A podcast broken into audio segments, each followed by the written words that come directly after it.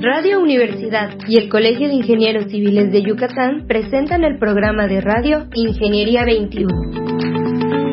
Un espacio en el que veremos que la ingeniería se encuentra presente en todo lo que nos rodea. Bienvenidos.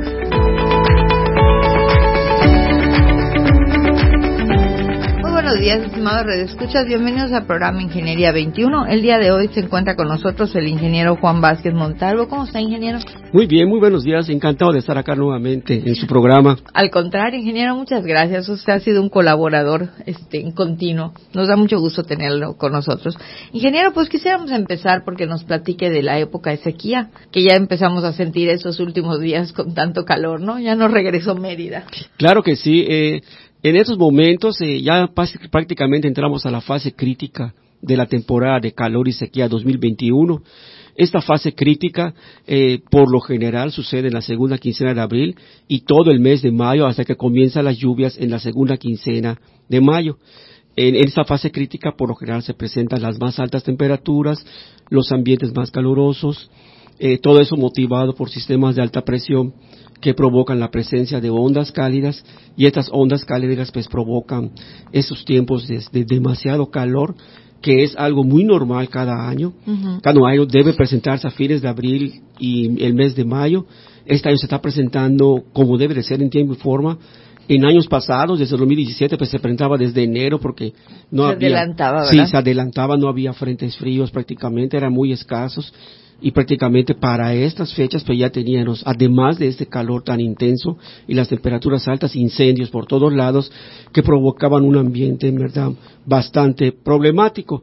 Este año los incendios han estado un poco tranquilos, tan es así que han sido bastante controlados, pero eso se debe al exceso de lluvia que tuvimos el año pasado, que ha sido el, año más lluvioso de toda la historia para el estado de Yucatán, y la lluvia que cayó en el mes de febrero, a fines de febrero, que provocó un frente frío, que ayudó prácticamente a que el monte todavía está en proceso de secamiento. Sí van a haber incendios, pero se van a presentar prácticamente hasta el mes de mayo, si no llueve, lógicamente, si no llueve, si siga así sin llover, pues esta fase crítica va a tener algunas treguas si se llegan a presentar algún frente frío, que en este caso nos quedan dos frentes fríos, uno que debe llegar en la segunda quincena del mes de abril y el más temido por todos, que es el, frente frío, el último frente frío para la península de Yucatán, que ocurre en, alrededor del 3 de mayo, el día de la Santa Cruz, que los pescadores lo conocen a este frente frío como el cordonazo de la Santa Cruz y los campesinos como la lluvia de la Santa Cruz. Los frentes fríos que faltan ya no van a provocar descensos significativos de la temperatura, solo van a provocar refrescamiento de las temperaturas altas. De hecho, los modelos matemáticos de, pronóstico y de predicción, estos te indican que a partir del domingo un frente frío va a acercarse a la zona y va a inestabilizar la atmósfera y va a provocar al menos de tres a cuatro días con lluvias que, en este caso podrían caer hasta tormentas severas algún vientazo fuerte, un ventarrón y la caída de granizo. Es lo que va a ocurrir el domingo hasta el martes o el miércoles. Y eso va a dar una pauta, un descanso a este calor que tenemos para, para estas épocas. El, el muy famoso cordonazo de la Santa Cruz es, pues es un vientazo que se espera cada año. No ha ocurrido desde el 2016, déjeme aclararle, no ha ocurrido ese vientazo. Ya llevamos varios años descansando de él. Vamos a ver si este año se presenta, pero sí es muy peligroso y porque los pescadores, como le decía, le tienen mucho respeto porque el, nombre viene de un cordón de nubes que se forma en el horizonte que avanza a toda velocidad hacia, hacia tierra. Ese, ese cordón de nubes, le, le llaman ellos cordonazo, es el, es el enfrentamiento del aire frío de la masa del, que acompaña el frente frío que viene y choca con el aire caliente. Y tiene una violenta reacción con lluvia, vientos con rachas, hasta huracanadas a veces, caída de granizo y provoca daños a la costa, a las embarcaciones, a la infraestructura también de toda la costa y a veces muerte inclusive y tierra adentro pues bota árboles y bota eh, postes, eh, puede provocar daños a las casas. Es muy temido este este coronazo y muy famoso en la historia para Yucatán, ¿no?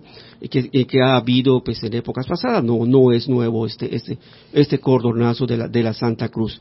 Vamos a ver si este año se presenta. Antiguamente, eh, para los que están oyendo el programa, los abuelos se acordarán, o si los que fuimos niños, que para el día del niño siempre había un vientazo que se llevaba el toro de la escuela porque llegaba un frente frío de golpe, y, o caía una lluvia si eran los festivales en la tarde, y se cancelaba el festival, y el famoso de la Santa Cruz era tradicional que para esas fechas llegara ese ventarrón que nos bañaba de polvo y luego la lluvia y el granizo que nos podría las ciruelas. Yo, yo recuerdo mucho la lluvia del 3 de mayo. Mi abuelita siempre decía, este, hay que tener cuidado porque el 3 de mayo es la primera lluvia. Yo de eso me acuerdo muchísimo. Que el 3 de mayo este, era la primera lluvia. Y luego, bueno, al ser ingeniero, pues el 3 de mayo era la fiesta de los de los albañiles, ¿no? En la chicharra y, y la celebración en obra y recuerdo la lluvia. No recuerdo tanto la, lo de los aires, pero sí recuerdo la lluvia. Y era tradicional por muchos años en mi juventud de ingeniero, siempre llovía los 3 de mayo. Después del almuerzo con los albañiles, llovía. O sea, era así como que va a refrescar a todo mundo, ¿no? Así es, es correcto. Lo que usted dice, sí, son las lluvias tradicionales. Esta lluvia que va a caer el domingo es la segunda lluvia de las ciruelas, también así se le conoce. Esta lluvia que es para que maduren las ciruelas, parece que sí se va a dar. Hasta el momento los modelos siguen insistiendo. Día con día aumenta el porcentaje de que esas lluvias se van a presentar. Pero debido a los frentes fríos, no es la temporada de lluvias todavía. La temporada de lluvias va a llegar hasta a mediados o fines de del mes de mayo. Mientras, pues, una vez que pasen estas lluvias, pues el termómetro nuevamente irá para arriba y el mes de mayo seguramente tendremos otra, otra onda cálida que provocará las mismas condiciones atmosféricas que estamos sufriendo en este momento. Oiga, ingeniero, y estén hablando un poquito más de las lluvias. Bueno, mayo esperamos como siempre calor, ¿no? Como ya dijo usted. En la segunda quincena de mayo se está pronosticando ya que inicia la temporada de lluvias. O sea, hay una posibilidad. Sí. Que no espere los primeros días de junio. No, no. Eh, el fenómeno de la niña tiene mucho que ver en esto para que eh, la, temporada no se atrase como pasó en, otros años. De hecho, el año pasado empezó exactamente el, eh, a fines de, mayo empezó a llover sin parar. Y luego se empató con la tormenta tropical Cristóbal y nos dejó una cantidad extraordinaria de agua. El año pasado eh, debemos recordar que traíamos una sequía de tres años prácticamente. Estábamos en igual de condiciones como estaba la República Mexicana, pero la península de Yucatán y parte del sureste la brincó porque el año pasado fue muy lluvioso. Ahorita la República Mexicana en el monitor de sequía eh, les anuncia a ellos que están en una sequía extrema prácticamente por el déficit de agua. No así Yucatán que tenemos una gran cantidad de agua. Al día de hoy podemos decir que tenemos tres metros con dos centímetros de agua por encima del nivel. Eh, estamos prácticamente como si estuviera acabara de pasar la tormenta tropical Cristóbal. Así estamos. Pues estamos como, como estábamos en mayo, ¿no? Como estábamos en, junio del, año, pasado. El junio del año pasado. Así estamos ahorita. Y lo más que va a bajar es medio metro tal vez cuando lleguen las lluvias y estaríamos tal vez un poquito por encima como estuvimos con Isidoro. Eh, les comento esto porque es grave la situación las inundaciones pueden presentarse nuevamente si llegara a pasar sobre o cerca de nosotros un ciclón tropical que nos dejara importantes acumulados de lluvia y no solamente se inundarían las zonas que se inundaron el año pasado por rebose del acuífero que nunca había pasado en la historia de Yucatán, sino que se podrían inundar zonas aledañas que quedaron a 20, 10 y 30 centímetros de inundarse, como fueron zonas de Francisco de Montejo, por ejemplo, que casi, casi se volvieron a inundar. Puede volver a pasar eso, por lo que la población deberá prepararse este año a que pudiera repetirse la situación y tomar medidas de mitigación. Sí, lo que, lo que estamos pensando, o sea, mientras usted hablaba, estaba pensando en números. Si está hablando de que solo va a bajar 50 centímetros, vamos a estar a 2.5 metros sobre el nivel del mar, ¿no? Sobre nuestro nivel normal. Así es. Entonces estamos hablando de que las áreas que están a 4 metros sobre el nivel del mar están a 2 realmente. Exacto. Con que nos dé una lluvia de cuántos milímetros. De 150 litros por metro cuadrado. Estaría, ya estaría nivelándose. Fíjese, por cada 100 litros por metro cuadrado, el nivel del agua sube entre 35 a 40 centímetros subterránea. Wow. Por cada 100 litros por, cada 100 litros por metro cuadrado. Pero hay que añadirle que si llueve en la zona del sur de la ciudad, claro. esa agua tiene que venir para acá, para ir al mar, y eso haría que se incremente un poco más el nivel del agua. O sea, no solamente estamos hablando de las lluvias parejas, sino de que, aunque no llueve en el norte, si llueve en el sur, nuestra agua va a llegar al norte. De alguna manera, ¿no? De alguna manera. Va a subir en su camino hacia el mar y va bien va a provocar un incremento del agua. Y eso es aún, eh, por eso el, peligro es real prácticamente. Y por eso decía que la, gente que vive en las comisarías del norte y que vive en los asentamientos urbanos, del norte de la ciudad, del noroeste, y del noreste del estado, entre Tizimín y, Río Lagartos, deberán prepararse nuevamente porque eh, ah, es muy posible que vuelvan a inundarse prácticamente, pero por rebose del acuífero, estamos pues hablando. sí, pero realmente 100 litros por metro cuadrado no es mucho y solo con, con 150 ya podría haber un, un este, una salida al agua. Sí, con 150 al suelo, al, suelo nuevamente, o sea, ya casi. Y con más de 150, 200, 250, ya ni, ni pensar que podría pasar. Y lo, y lo que le iba a decir, además, pero 200, 200 litros por metro cuadrado no es impensable. No, ahora, en estos tiempos, no es impensable. Es lo que le iba a decir, o sea, ya es como, como que el año pasado fue común y lo y la habíamos tenido eventualmente en otros años. No tan no tan seguido que fue el problema el año pasado pero sí. habíamos tenido esa cantidad de agua no sí efectivamente había lluvias que habían llegado casi a eso. Y, y esto era cómo son las cosas antes de Gilberto era impensable que pasara algo así era impensable prácticamente que sucediera y ahora, pues con el cambio climático ya las cosas se han exagerado. De hecho, ahorita que hablemos un poco de la temporada de huracanes, ya cambió el, el, rango de, de promedio para, para comparar cómo nos va a ir con la temporada de ciclones tropicales. Bueno, pues esperemos que, que las lluvias nos traten un poco mejor. Pero hablando un poquito, este, ¿qué medidas de mitigación podría tomar la población por su cuenta, ingeniero? O sea, ¿qué, qué podría hacer alguien que vive en el norte Ah, independientemente de lo que puedan o no hacer los gobiernos o, los fraccionadores que, tomaron algunas medidas y apoyaron algunas cosas, pero ¿qué podría hacer las personas con una pues, medida de mitigación? Antes que nada, primero, una medida principal son los bordos de contención del agua. Había que construir bordos de contención del agua para las casas. ¿Qué son? Pueden ser los bordos, pueden ser sacos de, de, de arena, de cemento, alguna forma para evitar, que, el agua entre a la casa, aunque tenga un nivel mayor fuera de la casa. Si no lo podemos evitar, todo nos, lo que es, si tenemos una casa con dos niveles o zonas más altas, pues sí pensando dónde vamos a poner nuestro refrigerador, nuestros muebles, cómo los vamos a trepar de nivel para cuando suceda eso, y sobre todo dónde vamos a ir para no estar viviendo dentro del agua, si nuestra casa es de un solo nivel. Y, y, por ejemplo, las casas que tienen concreto alrededor, porque por alguna razón lo han hecho, ¿no? También sería bueno tener canales de... Bueno, o, no serviría mucho. Pues no serviría mucho porque no, no es agua de encharcamiento que se pueda drenar a otro mm. lado y, luego al subsuelo, si no es agua que va a salir del subsuelo. O sea, ya está mi esponja llena y como ya se llenó, se sale. Se y sale. Ahí se va a quedar. Y ahí se va a quedar, ahí se va a quedar y va a tardar mucho en, escurrirse, definitivamente. Eh, si tengo animales domésticos, pues vamos a elevar la altura de los gallineros, vamos a elevar la altura de, de todo para proteger dónde van a estar los animales domésticos, porque el año pasado pues, los, animales domésticos estaban en los techos de los gallineros prácticamente, ahí estaban.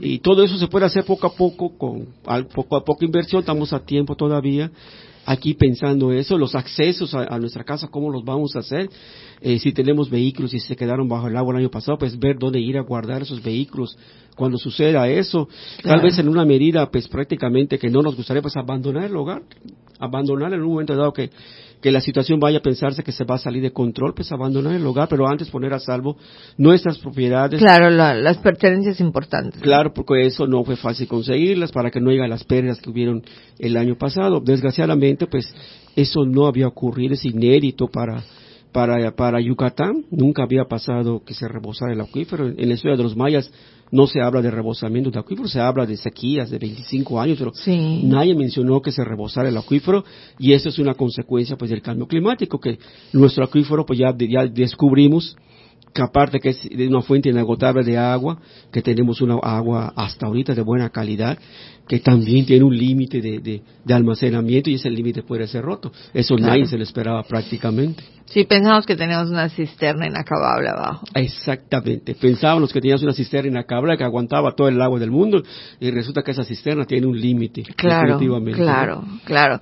Recuerdo mucho el cenote de Costco, ¿no? O sea, el cenote de Costco era así como que lo veía, se veía bonito y su laguito, ya no era cenote, ya era laguito. Y era un laguito, ¿no? Así es, es correcto eso. Y, y, vi últimamente en uno de los, creo que uno de sus reportajes, un cenote de un, que le llegó el agua a donde, a donde hacían sus clavados, a la maderita que tenían.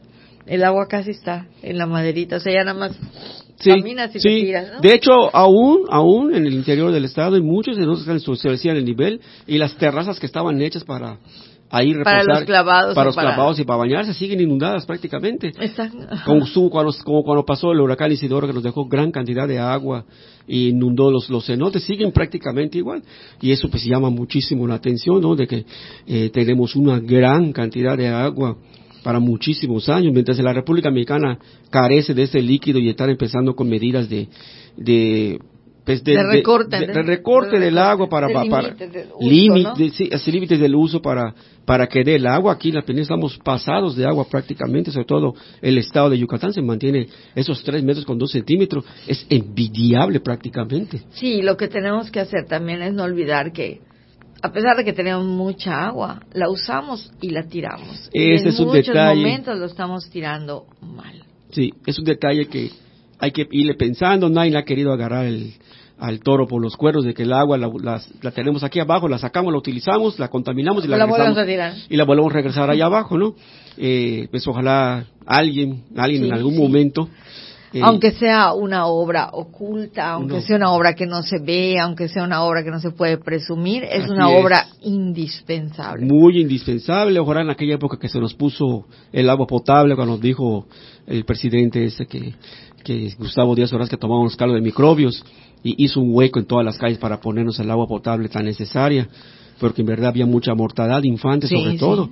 Eh, hubiera habido un ingeniero en el gobierno que decía, si yo voy a romper por un hueco, vamos a romper otro hueco para poner, para poner el drenaje. Nadie se le ocurrió realmente en, aquel momento eso. Y yo siempre le decía a mis alumnos, ojalá que algún día alguno se llegue a ser político y sea presidente, que se acuerde que aquí nos hace falta un drenaje urgentemente. Ahora, ya no solo en Mérida, sino en todas las grandes urbes del estado de Yucatán, que ya hay muchas grandes manchas urbanas, ya, ya ha crecido mucho Yucatán y urge ya este, este, este este drenaje porque el agua de acá abajo la estamos contaminando. No lo vemos porque está todo, está aquí abajo, no se nota. Claro, Pero aquí abajo está el problema. Estamos abusando, así como abusamos de la cisterna inacabable, estamos abusando de la esponja que filtra, ¿no? Así es, estamos abusando de ella y eso no, no debería de ser, ¿no? Pero algún día, tal vez, algún día. En algún momento se va a hacer, Inge, seguramente.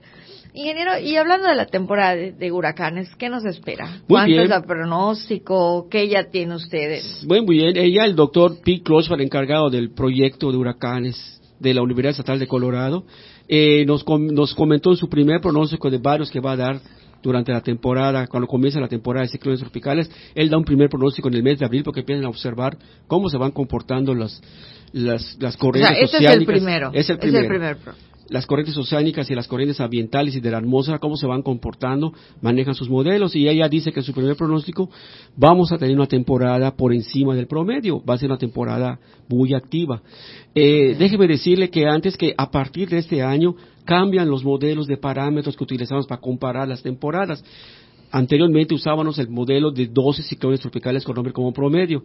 Pero a partir del, del 1991 al 2020 cambia ese parámetro y ahora van a ser 14 ciclones tropicales con nombre promedio. Aumenta en dos. O sea, aumentaron dos. ya como promedio. Como promedio. Aún así, la Universidad de Colorado dice que van a haber 17 ciclones tropicales con nombre y de los cuales nueve esperan que sean tormentas tropicales cuatro huracanes moderados categoría 1 y 2 de la escala destructiva Saffir-Simpson y cuatro huracanes intensos categoría 3, 4 y 5 de la misma escala destructiva Saffir-Simpson.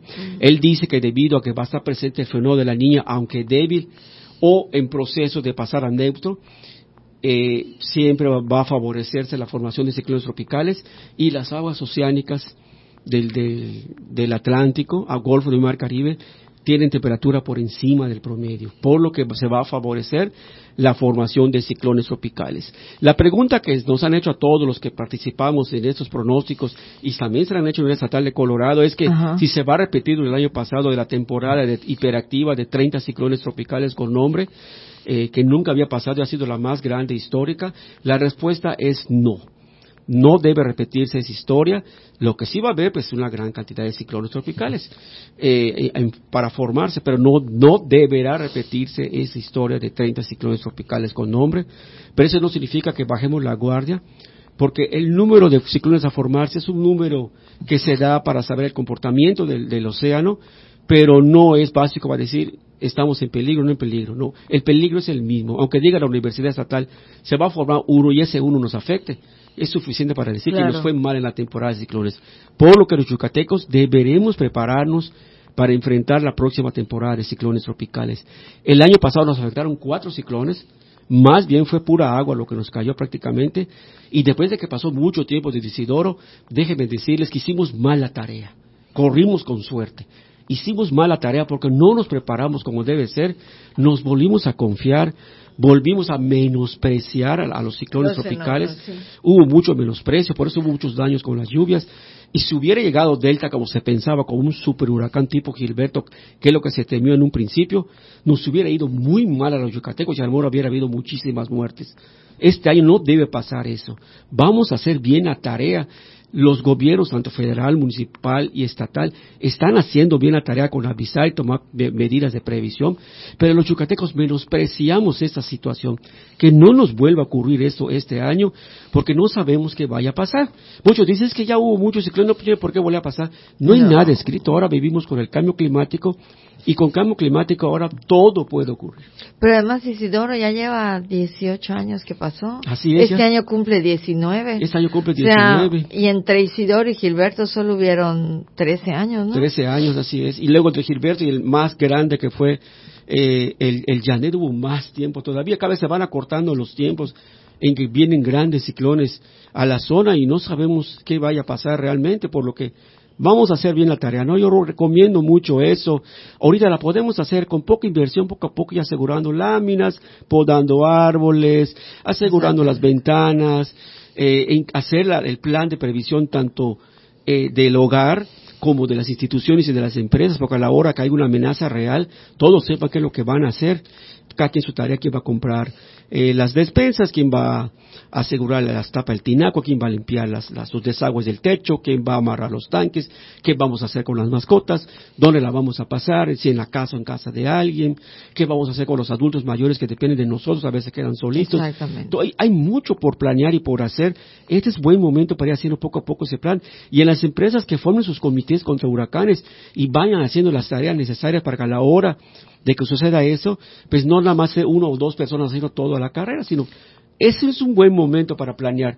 La planeación contra los ciclones tropicales se hace cuando no hay ciclones tropicales. Claro. No cuando ya hay amenazas de ciclones tropicales. Claro. Y además, por ejemplo, ahorita la gente que no pudo impermeabilizar o que le falta impermeabilizar, hay que revisar esos techos, hay que ver si hay grietas, hay que reparar esas grietas, impermeabilizar esas partes. Así es. O sea, si te toca mantenimiento de impermeabilización, hacerla. O sea, hacer todo lo que es de tu azotea. Proteger tu casa primero por arriba y luego empezar a ver abajo. Así es. Aprendamos, zona. aprendamos la lección de Puerto Rico, que, fue con María, que se que prácticamente ahí los agarró por sorpresa que los, afectaron un gran huracán cuando había pasado Irma cerca de ellas y todas las islas del Caribe se abastecieron de Puerto Rico para sus implementos para, para reparar sus cosas. Y a la hora que vino María, no había los implementos en Puerto, Rico. Ya se habían agotado. No había maderas, no había clavos, no había herramientas. No vaya a pasar lo mismo acá, que primero afecte uno grande al Caribe y los del Caribe vengan a comprar todo acá a Yucatán y nos dejen sin nada y luego venga uno acá y no tengamos no tengamos clavos, no tengamos martillos, no tengamos las herramientas, las maderas o todo para reparar nuestras cosas. Por eso vamos a prepararnos poco a poco, con poca inversión vamos a ir haciendo nuestras cositas para que cuando llegue la temporada no suceda lo que le sucedió a Puerto Rico, por ejemplo, ¿no? que no tenían cómo prepararse para ese claro. y luego cómo reparar sus cosas prácticamente. Claro. Yo creo que es importante, sobre todo para los ciudadanos comunes y corrientes, ¿no? Tienes una casa pequeña, repara tu techo primero, ve cómo está tu techo, si tienes un árbol que se recomienda siempre tener árboles, podar el árbol, quitarlos de arriba, porque a lo mejor está limpio tu techo, no podas tu árbol y con la sola lluvia se vuelve a tupir tu techo y te inundas en el techo, ¿no? Entonces, es un problema. eso de los sellos que usted comenta es muy importante. A mí me llamaron para ir a checar un techo de un pariente, porque me dice que se goteaba su casa por todos lados. Vivía en una casa antigua de mampostería. Subimos al techo y, oh sorpresa, el techo era una, piscina. Estaban tapados los desagües desde que había llovido desde junio. Así se pasaron todo y eso yo lo fui a checar para diciembre para diciembre lo fuimos a checar y, y destapamos los aguas y el agua se estuvo drenando, que estuvo allá amontonada tanto tiempo. Pero, pero ya se dañó, o sea, ya hay un daño ahí, ya hay, que ver si no hay un daño de, de, de, este, de, la estructura. Sí, de hecho ya tuvo que botar una pieza prácticamente. Así de, y es que me decía, oye, yo mandé componer mi techo, limpiar y mira, me está goteando por todos lados. A nadie se le ocurrió pensar que era una piscina en su techo. Es que es tan sencillo como que si tengo árboles o tengo árboles, o yo no tengo árboles porque no me gusta la vegetación, pero tiene árboles el vecino, tú tienes que subir a tu techo cada dos semanas mínimo. Mínimo, mínimo. Porque se tupen los drenajes. Se tupen los drenajes, sí. Y a veces piensas, no, no, no se va a tupir porque es una palma, pero la palma tiene hojitas. Esa hojita de la palma entra doblada y ya la capacidad de tu tubo ya fue a la mitad, ya bajó y se va y se va este se va a inundar. Y si cae una lluvia como la que cayó en, al fines de febrero, que en dos horas nos cayeron 100 litros por metro cuadrado, ese techo rebosa y empieza a entrar el agua por todos lados. No me lo diga, que yo estaba acostada en mi hamaca leyendo y de pronto empecé a oír, dije, ¿será que arreció? Estaba entrando en mi cuarto y justamente fue lo que pasó, que la palma se acercó al drenaje y dos pedacitos de palma se o sea, ni siquiera porque estuviera sucia la azotea, porque en ese momento, en el momento de la lluvia, nos veías en la noche subiéndonos a, hacer. Entonces hay que prever todo hay eso. Hay que prever todo eso. Puede suceder. Ya hay el, presidente en fines de febrero, en, noviembre, perdón, en Motul cayeron 250 litros por metro cuadrado en tres horas. O sea, aunque no tengas limpia tu azotea, o sea, aunque, aunque la tengas limpia, te puede suceder algo. Sí, sí, pero si está limpia se va drenando. Sí, rebasa realmente rebasa la Provocado por un frente frío. En, noviembre sucedió eso, en esa zona. Muy bien, ingeniero, pues este, creo que el mensaje está muy claro. Esperamos que esos 17 pronósticos de ciclones solamente sean algo ligero para la península, pero si no, en todo caso debemos estar preparados. Muchísimas gracias, no, al contrario, Un, gusto y como siempre yo les recomiendo, vamos a prepararnos para lo peor, esperando siempre lo mejor. Es lo importante. Muy bien dicho. Como siempre, este, en Estimado Radio Escuchas, como vemos, la ingeniería se encuentra en todo lo que nos rodea. Muy buenos días. Ingeniería 21 es producido por Radio Universidad y el Colegio de Ingenieros Civiles de Yucatán. Teléfono 925-8723. Correo gerencia arroba cicyucatán.mx. Facebook Colegio de Ingenieros Civiles de Yucatán AC, sitio oficial.